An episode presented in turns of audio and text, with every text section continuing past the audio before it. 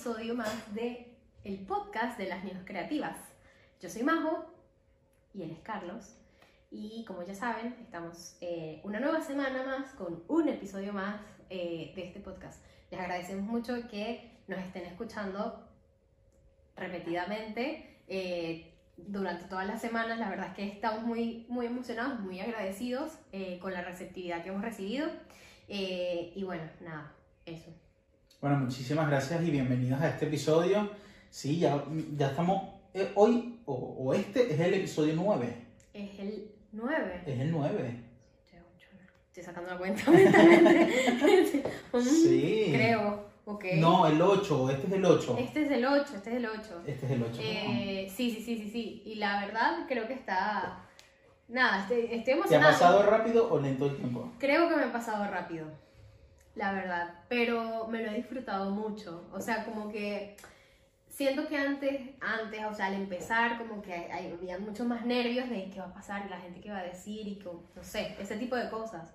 Ahora es como más un disfrute. De, qué lindo, me, quiero grabar, o sea, quiero grabar episodios y porque además me gusta toda la dinámica previa también, o sea, armar las cosas, acomodar la casa, o sea, los micrófonos, las cámaras, todo esto es como que es muy chévere. La verdad es que me hace bien. Qué bueno, sí. Sí. Bueno, ¿tú qué cuentas? Eh, bien. eh, a ver, ¿qué te puedo contar?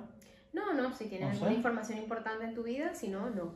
No, no tengo ninguna Con- información con- importante en mi vida Ok, y actualmente. con el crossover del el podcast de Un tema en juego de Carlos, que ha sido lo último que ha sacado.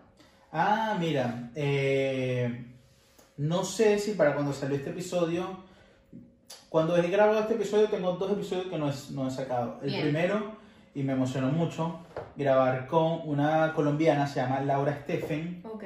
ella tiene 26 años y es la encargada del marketing y de las redes sociales de los Bravos de Atlanta, que es un equipo de las Wow. grandes ligas de Estados Unidos, eh, que si mis predicciones no fallan, deberían estar eh, en la Serie. Mundial Ok. eh, actualmente los Bravos. Cuando Ok. estamos grabando, están disputando la postemporada entre los Dodgers y los Bravos de Atlanta. Si ganan los Bravos, pasan como a la final. ok. Eh, y bueno, Laura es la que maneja toda esta área de marketing y redes, redes sociales para el área Bien. latina. Y bueno, fue muy chévere porque básicamente ya tiene el trabajo que yo quiero tener en un futuro. bueno, es un, y es un paso entonces- más. Y la tipa fue súper pana, Qué lindo. eh, súper chévere. Y grabé otro, que esto lo grabé hace meses y no lo he publicado, lo he tenido guardado allí, con un tipo que se llama, bueno, su nombre artístico es Tara Béisbol, y es tipo un influencer de béisbol. wow. Eh, y es tipo medio comediante, o sea, no es comunicador, no es periodista, ok, nada, ok. pero hace contenido tipo gracioso e informativo, pero con mucha jocosidad sobre béisbol y se ha vuelto tipo una celebridad eh, en- a los que, los que Claro. seguimos el béisbol.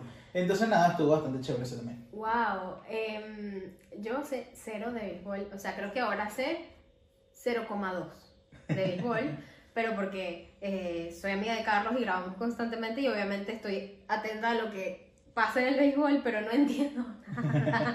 pero me contenta mucho. Gracias. me contenta un montón, no, de verdad. Bueno, pero ¿sabes qué representa el área de marketing? Por supuesto, eso, eso. te iba a decir, que está muy muy cool eh, las entrevistas que hiciste, que más allá de los jugadores, que también es muy cool entrevistar a un jugador, eh, creo que también está chévere como, no sé, el darle una mirada a todo el trasfondo también que tiene el deporte, o sea, este deporte en sí. Em, y ahora que lo pienso, hablando de esto, existe una liga de mujeres de béisbol. No. En Estados Unidos las mujeres juegan softball. Eh, Qué chingo. Sí, eso se ha discutido. Este Solo año... eso. Mira, este año hubo muchas cosas positivas para las mujeres dentro del mundo del, béisbol, que es netamente machista Sí. o, o de hombres, más allá de machista de Sí, hombres. sí. Eh, este, por primera vez en toda la historia, una gerente se hizo a cargo de un equipo eh, en el béisbol. Ok. Es una japonesa Bien. y es la gerente general de los Marlins de Miami. Ah, wow. Nunca antes una gerente, nunca antes una mujer había sido gerente de un equipo de béisbol. Ok. Este año se hizo la primera transmisión eh, netamente de mujeres de la Major League Baseball como tal, de la organización como tal, eh, donde todas las que trabajaron fueron mujeres, de productoras hasta comentaristas, narradoras, periodistas de campo, todo. Todo fue solo de mujeres Ok. y fue transmitido en vivo por YouTube, Bien. además. Entonces fue una hazaña histórica, estas periodistas, puras mujeres y tal. Unas tipas súper preparadas, no es que es primera vez que aparecieron en un campo de béisbol, sino que llevaban años trabajando allí. Eh, para el área latina y una venezolana, Carolina Guillén, eh, narró por primera vez para ESPN un partido de béisbol, Ok. siendo mujer, o sea, la Ok. primera mujer en narrar un partido de béisbol para el Wow. área latina. Y había otra información por ahí acerca de las mujeres, Mm, no sé, y tengo una amiga que es mi pana, Oriana González, Ok. mi pana, mi pana, mi estudió pana. conmigo en la universidad, la quiero muchísimo, y se convirtió hace poco, ella no lo ha dicho y está súper secreto y yo estoy sapeando acá. Espero no. que cuando salga esto ya ella lo, haya- lo haya, lo haya dicho, porque estoy muy orgulloso de eso. Eh, se convirtió en la primera mujer scout en uno- para una organización de grandes ligas y yo creo que del béisbol del mundo en general. Ok, ¿qué sería mu- eh, scout? Los scouts son Scout. los cazatalentos, se le llaman en el Ah, fútbol. Ok, ok. Eh, ellos se van a distintos países Mira. y ven jóvenes que tienen potencial para ser firmados para estas organizaciones wow. muy grandes. Entonces, eh, en el béisbol solo hombres habían estado, o todos los scouts eran hombres. Ella se preparó, se fue para República Dominicana, hizo un curso bastante extenso sobre eso. Wow. Ya venía trabajando con cosas pequeñas sobre eso. Y eh, hace poco los Astros de Houston la contrataron y se convirtió en la primera mujer scout en la historia del béisbol. Súper bien. Y o es sea, mi pana. bueno, qué cool. Eh, eso está buenísimo. Solo debo decir que me parece que está un poquito atrasado en el asunto. El tema de, no sé, de meter un poco más a las mujeres y claramente de que haya una liga para mujeres. O sea, porque te aseguro que hay mujeres que les gusta el béisbol y que les gustaría también jugarlo. Eh, así que bueno, ojalá venga pronto. Ojalá. Pero, pero todos estos, estos pasos, o sea, estos avances, la verdad es que son un pasito más a, a esto, pues a que, a que se logre como seres humanos que somos, ¿no? ¿Tú qué este, tal? este- este es un tema delicado este, para mí. No, no, no, yo eh, súper bien, la verdad. Eh, empecé un nuevo trabajo, asa. así que nada, estoy contenta, por suerte. eh, en marketing y comunicación, así que está muy cool. Eh, y nada, muy feliz de grabar. La verdad es que me pone muy feliz esto. Yo se lo decía esta semana a Carlos, como, ¿cómo estamos? No sé qué, feliz porque vamos a grabar po- podcast. Eh, porque claramente nosotros tenemos vida y tenemos otras cosas y qué sé yo, y como que muchas veces Es el desahogo. es el- es exacto, es como que la- nuestro relax. eh, y la verdad está muy cool que lo veamos así también, a pesar de que lo vemos como trabajo, que es algo que tenemos que hacer, que es como parte de nuestro trabajo, pero es un trabajo chill y lindo. Así que bueno, te preguntaba, y en realidad todo este intro, porque quería saber tu vida claramente, qué pasó. no, no, no era, no era superficial de tipo, ah, sí, bueno, no me importa, no mentira. Eh, es porque ciertamente noso- todas las personas nos desempeñamos en algo profesionalmente, ¿no? Hablando. Pero em, lo, a, a esto, o sea, con esto quiero introducir el tema del episodio de hoy, que son los proyectos personales y qué importancia tienen en la vida, claramente, porque te importan y porque son tus propios proyectos, pero también en, en tu motivación diaria, diaria. Perdón. Y claramente lo uno con esto porque el podcast de Carlos, un tema en juego, es un proyecto personal. O sea, nadie le está pagando por hacer esto. Lo hace. Quisiera, Ah, bueno. pero no. Valga, aquí. Eh, pero eh, no, no, no lo hace, no tiene otra mirada más que ser un proyecto personal que le trae mucha satisfacción y que lo guía hacia su meta, hacia, hacia el camino en que él, hacia donde él quiere ir. ¿Me explico? Y creo que tiene demasiada importancia como para mantenernos a, nosotros como activos en, en, en la, lo- en la motivación y en la creatividad también. Los proyectos perso- personales, claramente. Este es un proyecto personal también. El podcast de las news y también las news como tal, como medio digital, nacieron como un proyecto personal. Entonces, bueno, en sí nacieron como de un lado bastante oscuro de que no, no estoy haciendo nada que me guste con mi vida, eh, que muchas cosas nacen así, es como, "Ah". y bueno, nada, era como, bueno, no es que formo parte de un medio grande ni nada, o chiquito, lo que sea, yo mismo voy a crear mi medio, porque quiero mantenerme inspirada, porque yo quiero eh, consumir contenido distinto, eh, que no tenga que ver con lo que casi siempre veo, y me quiero ir por aquí, digamos. Y por eso fue que se crearon las news. Y que las amo y las adoro, son mi bebé. Pero también tuvo una importancia enorme para que yo continuara, digamos, motivada en mi día a día. A pesar de que en su momento, cuando nació todo, yo no estaba trabajando en algo que me encantara. Eh, bueno, la universidad sí me gusta, pero lo normal, o sea, no iba por ahí. Yo sentía que le faltaba como un, algo de motivación a mi vida y se lo dio este proyecto personal. Por eso es que creo que son tan importantes tenerlos en la vida. Sí, tenerlos cuando, o sea, hay gente que comienza un proyecto personal por obligación. O sea, como, por ejemplo, me, y, y voy a hablar de mi historia. Yo eh, soy como, no experto, pero fans de crear cosas nuevas. Ok, te gusta iniciar. Me gusta así, como que inventar, cómo dar la forma, no sé qué, y cuando veo que algo puede que, o sea, que vea que está conforme, Ajá. lo arranco. Ok, Eh, y he arrancado mm, varias cosas eh, a mi corta edad. muy bien. Pero cuando llegué a Argentina y cuando me mudé a otra ciudad, que es la ciudad de La Plata, Sí. el tema de que, ok, no tengo trabajo porque estaba llegando a la ciudad, estaba Sí. buscando trabajo, pero no se me daba y tal.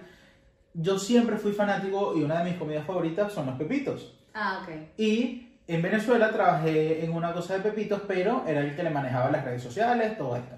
Pepito es un pan. Ah, Es un tipo un sándwich. No, me estoy matando aquí. ¿Cómo voy a decir que es como un sándwich? Pero bueno, para que lo expliquen. Y bueno, Es algo muchísimo más grande pan. que un sándwich, pero... tiene pan y tiene pollo, carne ol- Pero es lo mejor. y un vegetales.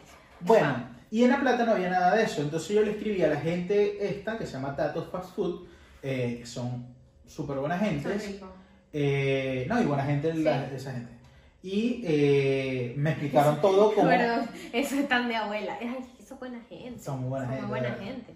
Y bueno, ellos me explicaron cómo hacían todo, cómo Ok. sazonaban la carne, cómo este paso, esto, qué Bien. carne era, todo eso. Entonces yo comencé ese proyecto, pero al tiempito ya era como que, que el fastidio, yo no quiero hacer esto, o sea, Ok. porque no era un proyecto que yo quería arrancar porque quería, sino era un proyecto que yo arranqué por necesidad. Cabe O sea, resaltar que Carlos me debe unos pepitos a mí. Los saco a la mesa, ah, bueno, pero solamente. por favor, nena. Me debe unos pepitos que nunca me verdad. hecho. Continúa. Tenemos que cuadrar para hacer los pepitos. Ajá. Eh, Pero bueno, ajá, te, te dio como Bueno, fastidio. pero exacto, me dio como fastidio y allí vi eh, que uno, o sea, no es arrancó un proyecto por arrancarlo porque cada quien tiene que tener algo propio como Sí. tal, que eso está chévere, Ujú. pero es encontrar qué es lo que quieres, algo, o sea, algo en- que realmente quieres. Exacto, tienes toda la razón. Eh, porque empezaste esto diciéndolo que es como que a veces las personas lo inician por obligación. Es verdad. Que ahora me estoy contradiciendo, tengo un problema tan grande de comenzar algo y después me contradecirme yo mismo. O sea, porque, que en ese momento me sirvió. Y claro, pero después no era, o sea, cambiaste de opinión. Y Claro, eso está después. bien igual. Claro, cuando vi que ya tenía otra opción, que esto no era mi sustento como tal, Claro, dije, ok, ya no quiero hacer esto. ya no quiero Y ya. hacer esto. Está bien. Ojo, no te tienes que casar con un proyecto personal. Y eso va de la mano con la flexibilidad que uno tiene que tener ante la vida porque, o sea, la vida no es lineal, gente. Pasan cosas siempre. Entonces, como diría Macri, pasan cosas. Pasaron cosas. Macri lo dijo. Eh, hay un meme de eso, Carlos. Ay, no. Bueno, lo que iba a decir con esto, no te tienes que casar con un proyecto personal, pero claramente sí es una fuente de motivación que tú puedes tener. Es decir, ¿sabes qué? O sea, sobre todo para aquellas personas que todavía no han encontrado como una... No fórmula, fórmula no sería la palabra, pero no han encontrado como la felicidad completa o concreta en lo que hacen profesionalmente o en lo que hacen con su vida en general, me explico. La idea es que lo haga y que uno esté contento haciendo, o sea, viviendo de lo que a uno le gusta. Pero cuando no es así, tener un proyecto personal que es como que eh, se lleva parte de tu día o de tu vida diaria, pero no es el todo, es un motivo eh, para continuar, o sea, un- un- una fuente de inspiración para que continúes. ¿Me explico? A mí me pasó con las news creativas que cuando yo me sentía en un hueco, que claramente pasó en cuarentena y a todos nos pasó en algún punto psicológico, como que esto qué raro que estamos viviendo, pero más allá de eso, entonces te replanteas un montón de cosas y, a mí me pasó, que no estoy feliz con el, con el trabajo, no estoy feliz haciendo lo que estoy haciendo, qué sé yo, o sea, sentí, me sentí mal. Y a mí lo que me hacía levantarme todos los días, en serio, era postear algo en las news.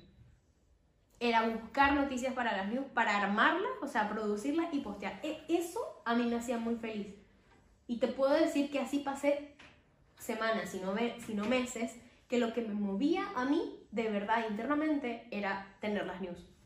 Entonces, imagínate hasta qué punto puede llegar algo. Yo no digo que, o sea, ojalá Dios quiera, tipo, las news creativas y el New York Times aquí al lado, sí, eh, que lleguen tipo a ser, digamos, una cosa gigante. eh, O socios, ¿te imaginas que el New York Times... que tenga, eh. ¿te imaginas una sección Claro. creativa?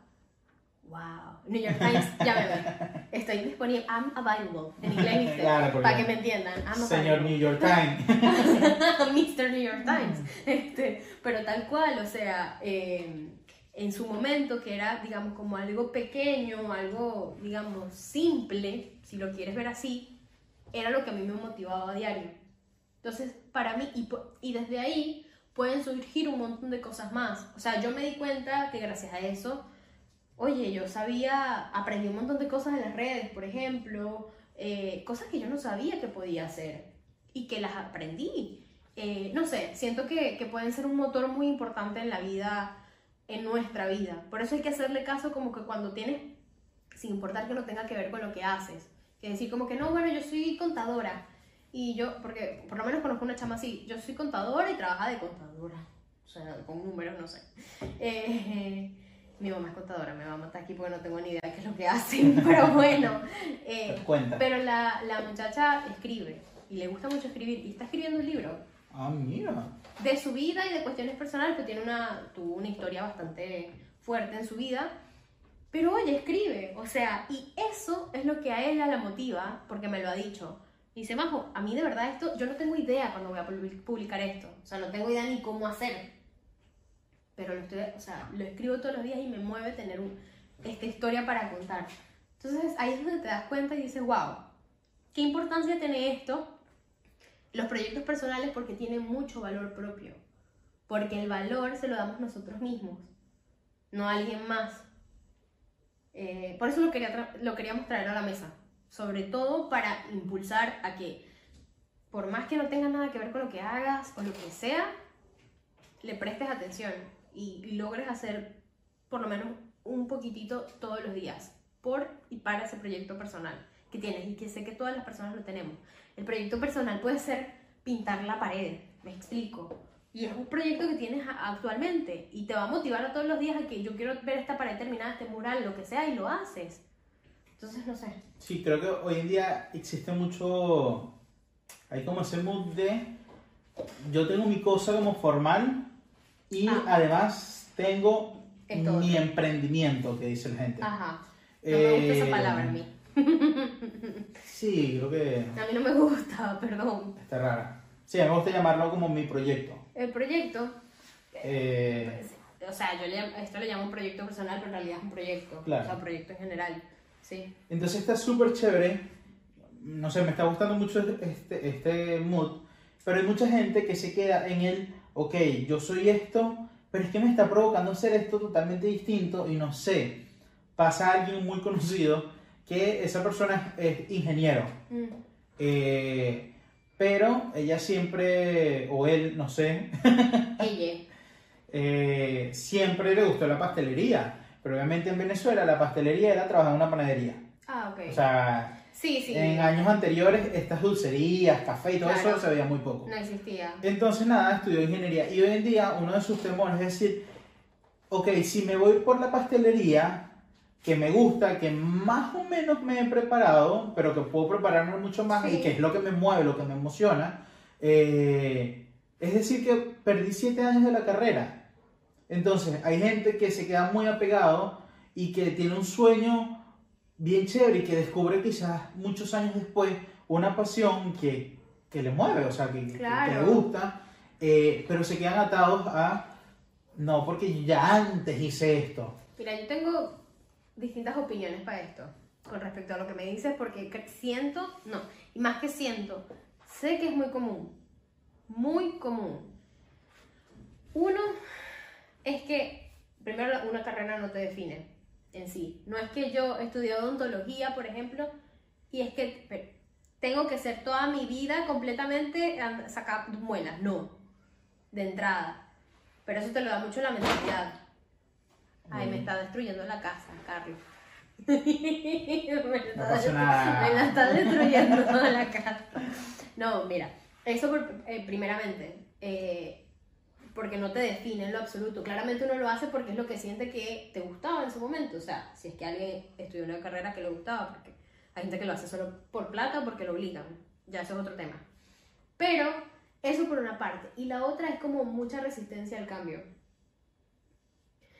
Y ahí, eh, la verdad, eh, digamos, es complicado porque la vida se trata de cambio. Y porque la vida te va a poner en lugares o situaciones guiándote hacia lo que es mejor para ti en ese momento.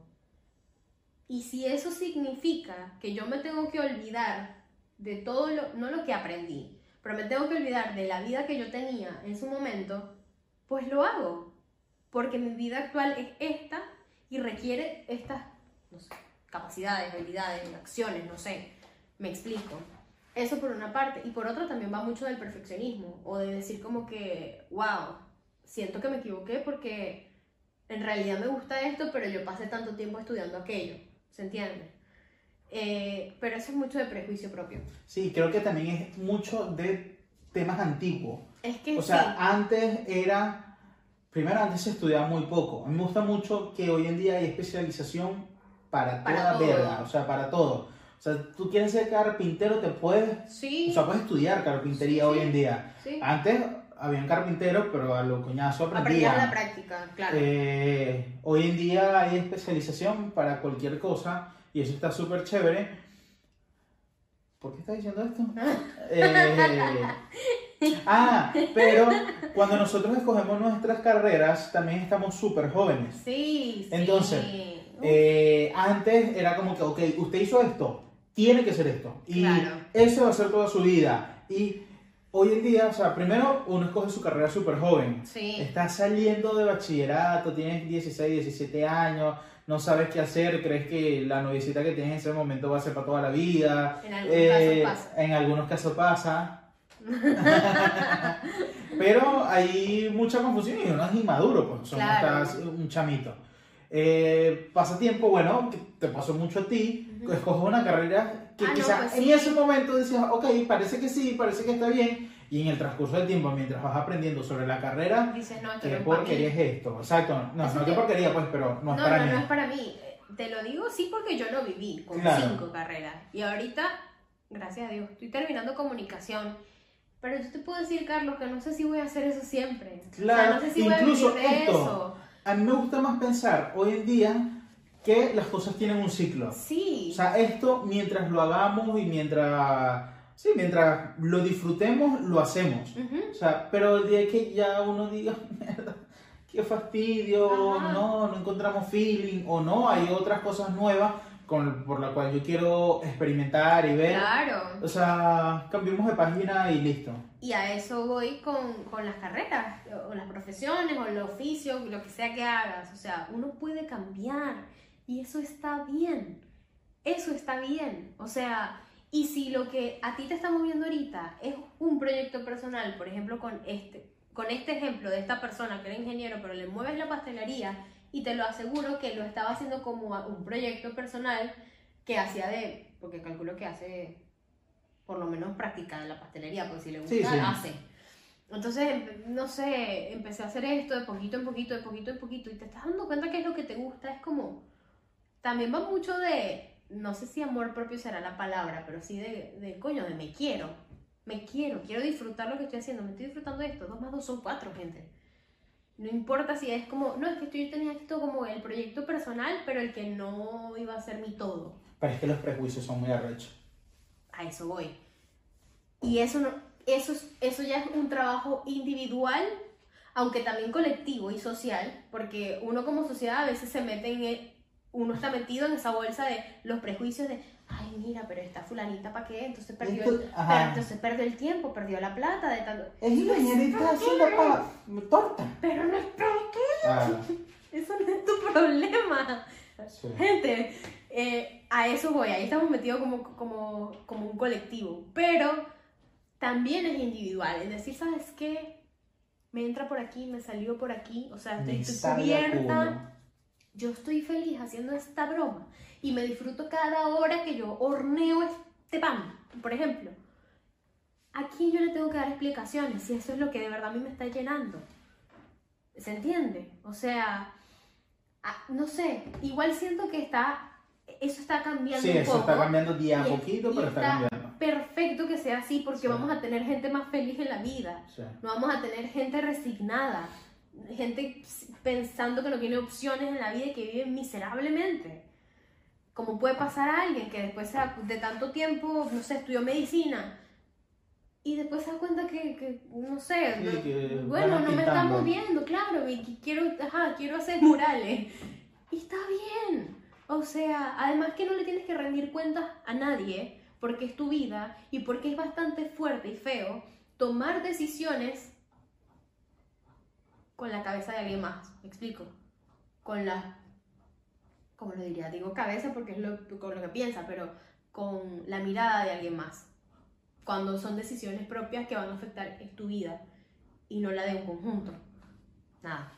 Estas cosas a mí me mueven y me. O sea, eh, me pongo como muy eufórica porque siento que, caramba, uno tiene que ir por, por- en serio por, por disfrutar lo que uno hace a diario. De verdad que sí. Y si no lo tienes completamente por cualquier razón, porque la verdad es que la vida de cada persona es distinta, entonces por lo menos tener este, lo que hablo, tener el proyecto personal, ese cable a tierra que te dices, wow, me lo disfruto estas dos horas con mi vida, esto me encanta y soy feliz haciendo esto, y ya todo va tomando, va a ir, va a ir tomando sentido alrededor de esto que te va gustando.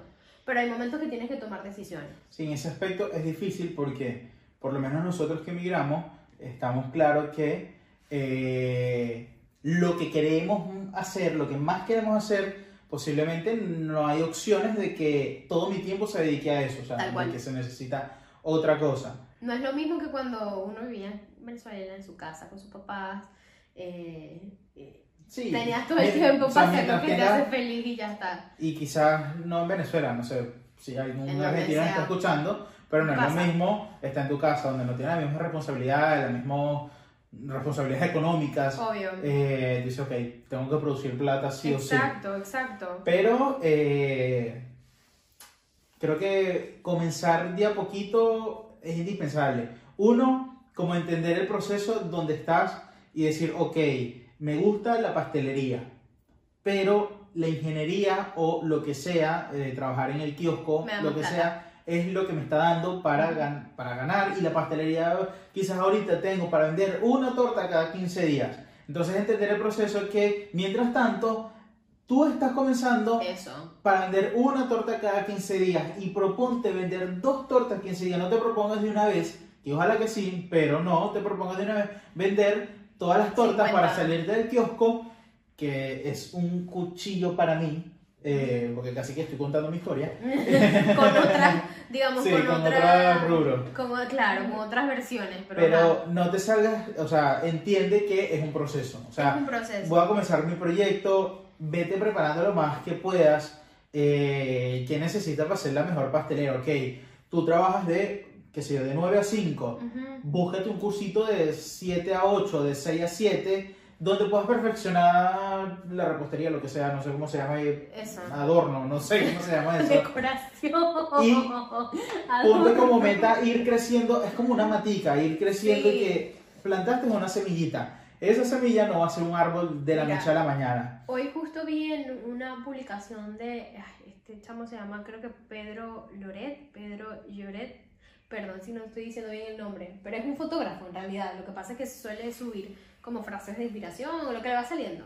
Y hoy justamente vi una que decía, el día, o sea, eran tres fotos y era el día que plantaste la semilla, no es el día que vas a ver el fruto. Esto es algo muy cliché, claramente, lo Sí. hemos escuchado muchísimo, pero tiene muchísima razón y va atado con lo que dice Carlos. Es tipo una semillita, o es, eh, ajá, plantaste la semilla y vas todos los días como que gota por gota alimentando esa planta que en algún momento va a tener el fruto y va a ser algo grande, pero es un tema de paso a paso, me explico, con constancia también y sobre todo teniendo la, la esperanza, no, la confianza en ti en que esto va a ser así, de que yo toda la vida no voy a estar aquí haciendo esto que no me gusta, sino que estoy poniendo todo mi tiempo libre o el tiempo disponible que tenga en esto que sí me gusta y lo otro que por obligación lo tengo que hacer porque es lo que me mantiene, pues lo hago, pero es algo temporal. O sea, de aquí esto no es un para siempre. ¿Sabes que en este día estaba hablando con Ámbar? Ámbar es mi novia. Y estábamos en estos Ámbar. peos existenciales De del migrante. Sí. eh, bueno, de la vida en general, que decía, ¿será que nosotros somos muy inconformes? Porque lo que tenemos ahora no es, eh, o sea, nunca me, me sacia lo que tengo ahora. Es como que, ok, hace dos años quería otro mejor trabajo y lo conseguí.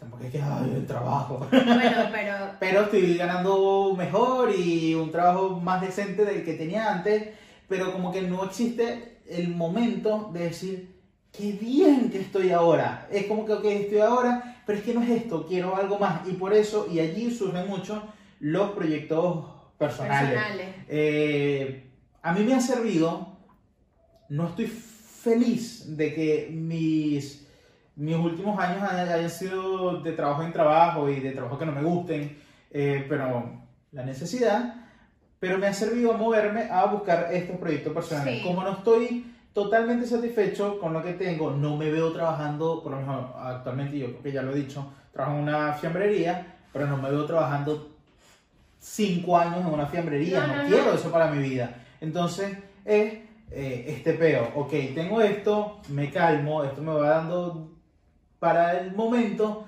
pero ya comienzo a plantar mi futuro, pues, Tal cual. que quizás Y además puede salir o no puede salir, pero como que yo hago mi parte, pues. vas más encaminado, eh, pero porque las energías las estás poniendo ahí, en ese lugar.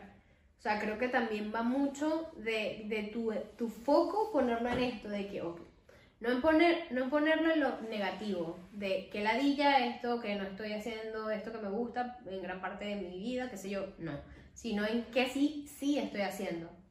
Igual lo que comentabas, que a mí me mucho. mucho eso. No, yo sé, ojo, se dice muy fácil, pero es una práctica, es decir, eh, claro, es, es una práctica, mucha práctica de conciencia, de estar consciente, pues. Pero a lo que iba a decir con esto es que eso que dices es muy cierto porque yo lo he sentido, pero hay una frase que a mí me gustó mucho, la vi en estas frases, tú sabes, de Instagram, motivacionales. Mano, Débora, seguidora de frase, frase, Frase, frase. frase, te lo juro, me parece mucha frase. Eh, y esta era como que recuerda que donde estás, o sea, que donde estás hoy era el sueño que tenías ayer, una cosa así.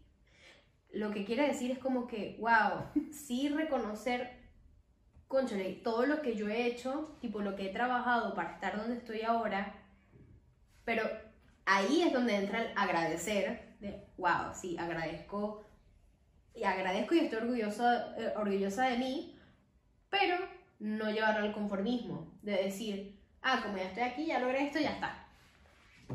Ya no necesito, ya, ¿qué voy a ver? ¿Para qué? ¿Para qué algo más? No, ahí es donde viene lo próximo, pero sin que sea, sin que te lleve a la ansiedad, de decir, no es que necesito más, necesito más, porque ya ahí es como un poco más de, te lleva hacia la ansiedad y más de escasez, es como, no, amigo, tú, tú tienes todo esto, que en un punto para ti fue un sueño, y era algo que tú querías lograr, lo lograste, celébralo, disfrútalo y trabaja para el próximo paso. Con calma, ¿no? Sí. Pudiéramos regalar un kit. Ah, mira. ¿Eh? Me estoy poniendo creativo. Un kit para personas que quieran comenzar un proyecto personal. Mm. Si tú le regalarías o le entregarías un maletín a esa persona, ¿Qué le entregó? ¿qué le entregarías? O sea, ¿qué le meterías en ese maletín? ¡Wow! Qué gran pregunta. Se pusieron creativos. Em, para empezar un proyecto personal, Claro. yo metería en el kit am, alguna, más que charla, metería como algún material de apoyo, de confianza, de autoconfianza, de confianza en sí mismo, para que ahí no ataque el famoso síndrome del impostor que a mucha gente le pasa al comenzar cosas. Eh, metería herramientas que vayan acorde a ese proyecto personal, es decir, mi proyecto personal es armar un estudio de grabación musical. Ah, bueno, ¿qué necesito? Aislante para las paredes, necesito un micrófono tal, necesito una consola tal, una compu tal y un lugar. Listo. Me explico, cosas que tengan que ver más con este proyecto que yo O sea, tengo. como una lista de... ¿De qué cosas ¿De qué necesitas, necesitas? y dónde podrías encontrarlas, por ejemplo? Y yo creo, se me puso difícil, pensé como tipo en tres cosas así principales, pero de último, lo más que yo, más que regalar o aportar, más allá del material referente a esto que quieras hacer y material de apoyo más, un poco más psicológico, de autoconfianza, de, o sea, más este trabajo propio, psicológico, eh, yo creo que le regalaría un playlist. Para que disfrutes mucho su momento de proyecto personal. De que le vas a dedicar dos horas, bueno, estas dos horas, mira esta, este playlist hermoso que te arme a ti con tus canciones favoritas, las canciones que te ponen a ti en el mood. Vamos que si puedo, que para mí es mucho Coldplay. Eh, y Daddy Yankee también. Eh, bueno, tipo, ah, tus canciones favoritas que te ponen así punchi punchi, esa. Bien. Y ya. Fin. ¿Tú? Bueno. Eh, Mira que está difícil. Tuve que pensar en el momento y, re- y responder. yo llego a despedir el podcast. Responderte y lo despedimos. Yo en mi cajita entregaría uno como, o sea, no van a ser objetos, sino como experiencia, no experiencia, como cosas que pienso, que sé yo. Uno como sabiduría para entender eh, si es el momento. Mm, No vaya a ser que, o sea, creo que no todo proyecto es para ahora. Claro, Eh, eso está muy bueno. entonces, eso, entender Pero no quedarse en el. No, para después, para después, para Exacto, no después. es bueno. para nunca, pero entender para cuándo es. Ajá. O sea, por lo menos yo, te- yo tengo varios proyectos que yo sé que en este momento lo voy a fundir, o sea, lo voy a hacer, Bueno. va a durar dos semanas y mm, no es el momento. Ojo, no es el momento, puede ser también porque tú no estás en el momento indicado. Claro. Tipo, no tengo el tiempo, la Exacto, me voy más a eso. O sea, en el sentido de que, o sea, si tú hoy estás trabajando 10 horas en un trabajo Obvio. y quieres hacer algo que se requiere más de tiempo, te vas a morir, te vas a cansar. O sea, Obvio. entonces, ver cómo el primer paso para comenzar este proyecto es tener un trabajo menos horas. Entonces, es Sí. entender el momento. Eh, entender el momento. Dos, el, eh, el confiar. O sea, el confiar en que Sí, tener confianza en. vas a darle y como cualquier cosa que comiences, un negocio, un podcast, eh, crear contenido, no sé, lo que sea, eh, que vas a arrancar de cero. O sea, si vas a arrancar de cero, va a ser, los primeros pasos van a ser difíciles. Una persona no camina de la noche a la mañana, ni un negocio recupera toda su inversión de la noche a la mañana, Claro. ni una cuenta de Instagram comienza con 100.000 seguidores, solamente que la compres, pero si la arrancas de cero, va a arrancar de cero. Eh, entonces, entender eso de que estás arrancando de cero, así que date tu tiempo, que estás creciendo. O sea, Exacto. no estás ya en la cima, vas a arrancar, a, a- comenzar a conquistarla. Entonces, entender que los primeros momentos van a ser un pelo complicado, difícil, va a ser más de práctica, va a ser más de, de, de- sí, de, de agarrarle el hilo a, a la cuestión. Claro. Tres, te regalaría un libro de aprendizaje para lo que quieres. Ah, muy bueno. Si vas a arrancar la pastelería, no es que, puede a mí me gusta la pastelería, hago ponquecito, ok. No, Prepárate para hacer el mejor ponquecito de la puta vida. Puede ser libro o puede ser tipo charla, sí, clase. curso, lo que sea. Porque hay Ah, preparación. que, claro, que son más visuales, por ejemplo. Preparación. Y eh, te regalaría papelillos para que celebres cada vaina que hagas. Qué o sea, lindo. cada. Sí, cada pasito que des. Sí, Eh, o sea, que sean para ti un logro. Es decir, ok, mi logro va a ser. Ya no vendí una torta cada 15 días, vendí dos. Para muchas personas va a ser como que, ¿vendiste dos tortas nada más en 15 días? No, si antes vendías una y hoy vendiste dos, hay que celebrar eso. Hay que celebrar. Si para ti era una meta y es como. Eso te impulsa a a seguir, pues. Me gustó. Muy bueno, muy buen kit. Después lo podemos monetizar, o sea, Está a la venta. Según, ¿cuál es tu proyecto personal? No, el mío es, no sé, construir una casa. Bueno, ¿no? tenemos aquí un martillo y una pala. Claro. Claro, claro, así. Cada quien está como metido en su, en su proyecto. Pero me encanta que esto sea como un, más que un impulso, que sea un recordatorio de que esa cosa, eso que estás haciendo, que a ti te- se te lleva el alma, de pana, a eso préstale atención y dale todo el cariño y el amor que puedas, con el tiempo que puedas, que estés disponible, pero no lo dejes morir. Porque esa va a ser tu motivación constante, además de otras fuentes de, de motivación que hay, pero esa va a ser Y motivación. si lo vas a dejar morir es porque llegó a su fin. Exacto. O sea, no lo dejes morir porque. O sea. No porque. por, por No, algo... no por excusa, o sea, no porque no confían en mí, es que nadie lo ve. Claro. Es que, o sea, si nadie lo ve, no es razón por el cual dejarlo, sino razón por el cual mejorarlo. Exacto. Eh, ok, si nadie lo ve, ¿qué puedo hacer entonces ahora Claro. para que lo vean? Pero no, ay, nadie lo ve y Claro. si nadie me compra la torta, bueno, tenés que buscar que te compren la torta, no dejar de vender torta. Exactamente. Entonces, eh, eso. O sea, si va a morir, Exacto. que sea porque ya no me mueve. Y Exacto. eso es totalmente válido, perfecto, deje esa vaina. Exactamente. Eh, y bueno, nada. Vamos a, a cerrar aquí para que no se haga tan largo. Sí. Eh, pero nada, queríamos compartir esto con ustedes, sobre todo pensamientos que, que teníamos de, oye, vamos a hacerle, más que hacerle caso, como que, ¿sabes qué? Esto tiene bastante importancia, tener un proyecto personal. Esto que incluso puede ser, tú lo puedes ver como un hobby, pero al final es algo que te puede llevar hacia algún lado profesionalmente. Mm, vamos a prestarle atención y tipo, vamos a irlo moviendo. Así que bueno, nada, que esto sea este, este friendly, friendly reminder, como quien dice. Eh, muchísimas gracias por escucharnos eh, en este otro episodio. La verdad, estamos contentos. No olviden suscribirse, seguirnos, darle like, eh, pasarnos noticias cool también por las news creativas, que eso nos sirve un montón. eso está buenísimo. Eh, y bueno, nada.